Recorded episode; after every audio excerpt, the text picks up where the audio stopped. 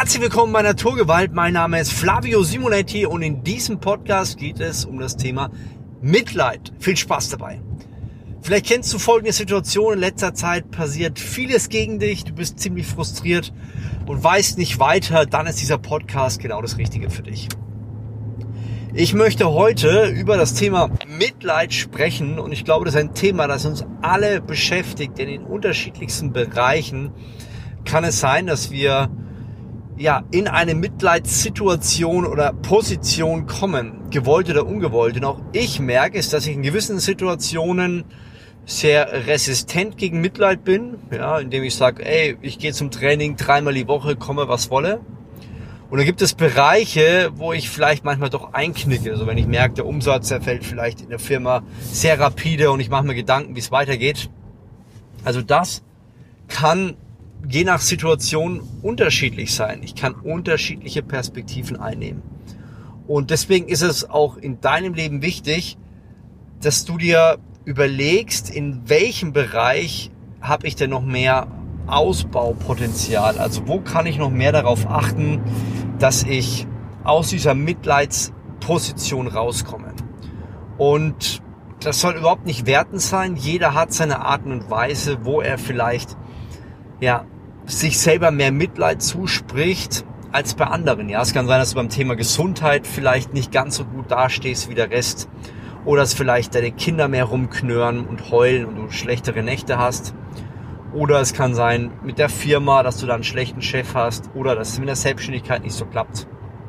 Oder wo ich mich manchmal ertappe, ist zum Beispiel YouTube, wo ich sage, Mensch, die Klicks fallen runter, alles blöd, äh, Schuld ist der Algorithmus ähm, und so weiter. Ja, also achte darauf, in welcher Situation, wo trägst du dazu bei, dass dein, dass du ja in, in Selbstmitleid mh, hm, reinkommst. Und das ist wichtig, denn dann, wenn du merkst, dass du aktiv in Selbstmitleid bist, wirst du auch feststellen, dass du deine Verantwortung abgeben wirst. Ja, dass du deine Verantwortung gegenüber den, den Situationen äh, immer passiver darstellst. Und das ist wichtig, denn wenn du weißt, wo du, wo du rumeierst, sag ich mal so, und wenn du weißt, wo du Schwierigkeiten hast, dann kannst du da aktiv reingehen. Wir haben diese vier verschiedenen Phasen.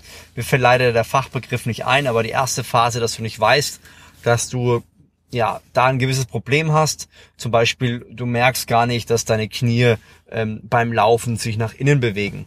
Der zweite Punkt, die spricht jemand drauf an. Ja.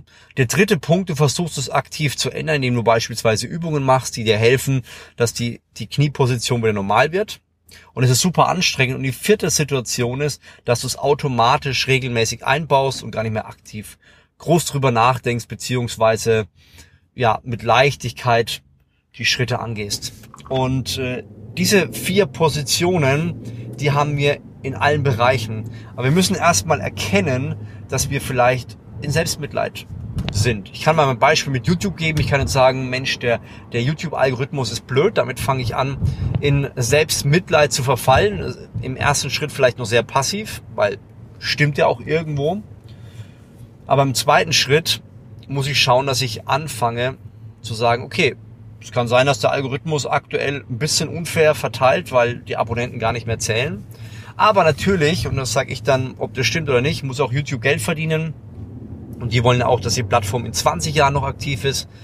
Also werden die natürlich auch Dinge einbauen, um ständig zu gucken, dass sie, dass sie den Zuschauer das beste Erlebnis bieten und gleichzeitig auch den Werbetreibenden gutes Gefühl gibt.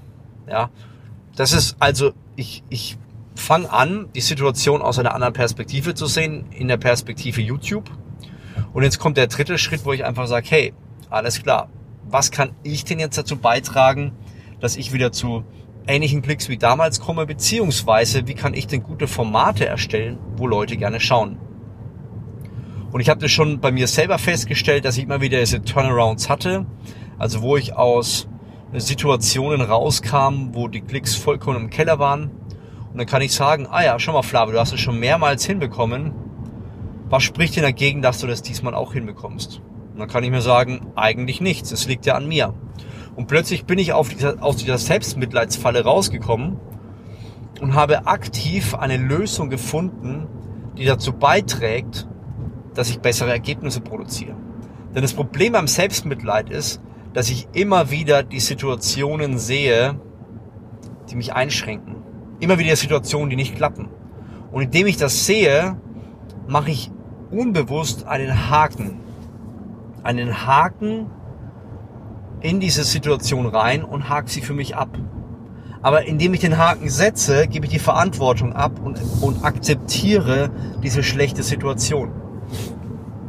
Wir kommen aber nur raus, wenn wir proaktiv starten und dafür sorgen, dass wir endlich mehr Gas geben, dass wir endlich sagen, okay, ich bin aber für die Situation verantwortlich und weil ich für die Situation verantwortlich bin, kann ich aktiv dazu was beitragen.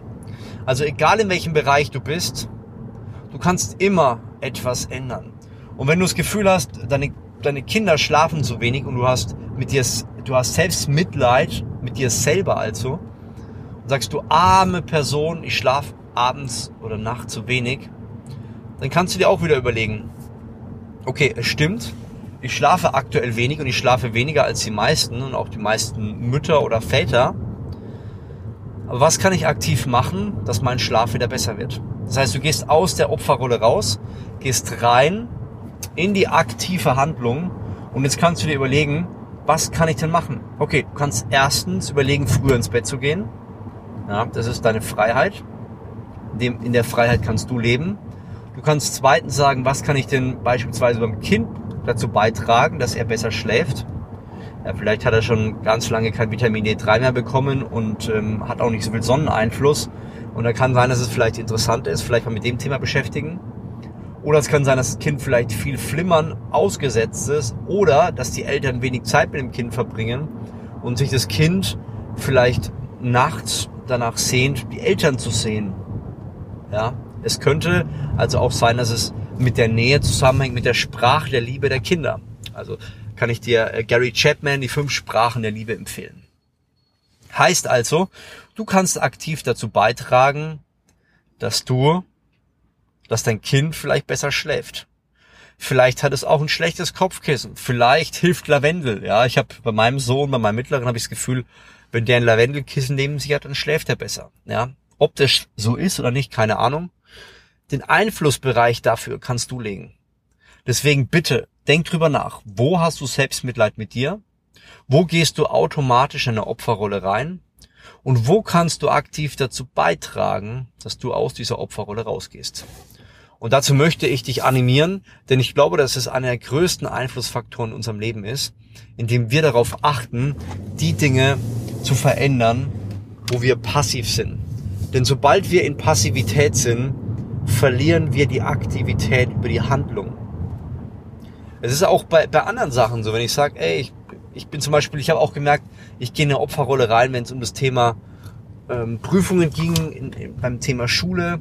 Und ich muss wirklich sagen, ja, ich glaube, dass es Leute gibt, die sich einfach leicht tun beim Thema Lernen, auswendig lernen, da sitzen, die Sachen abzuspeichern. Und es gibt Leute, die tun sich schwer.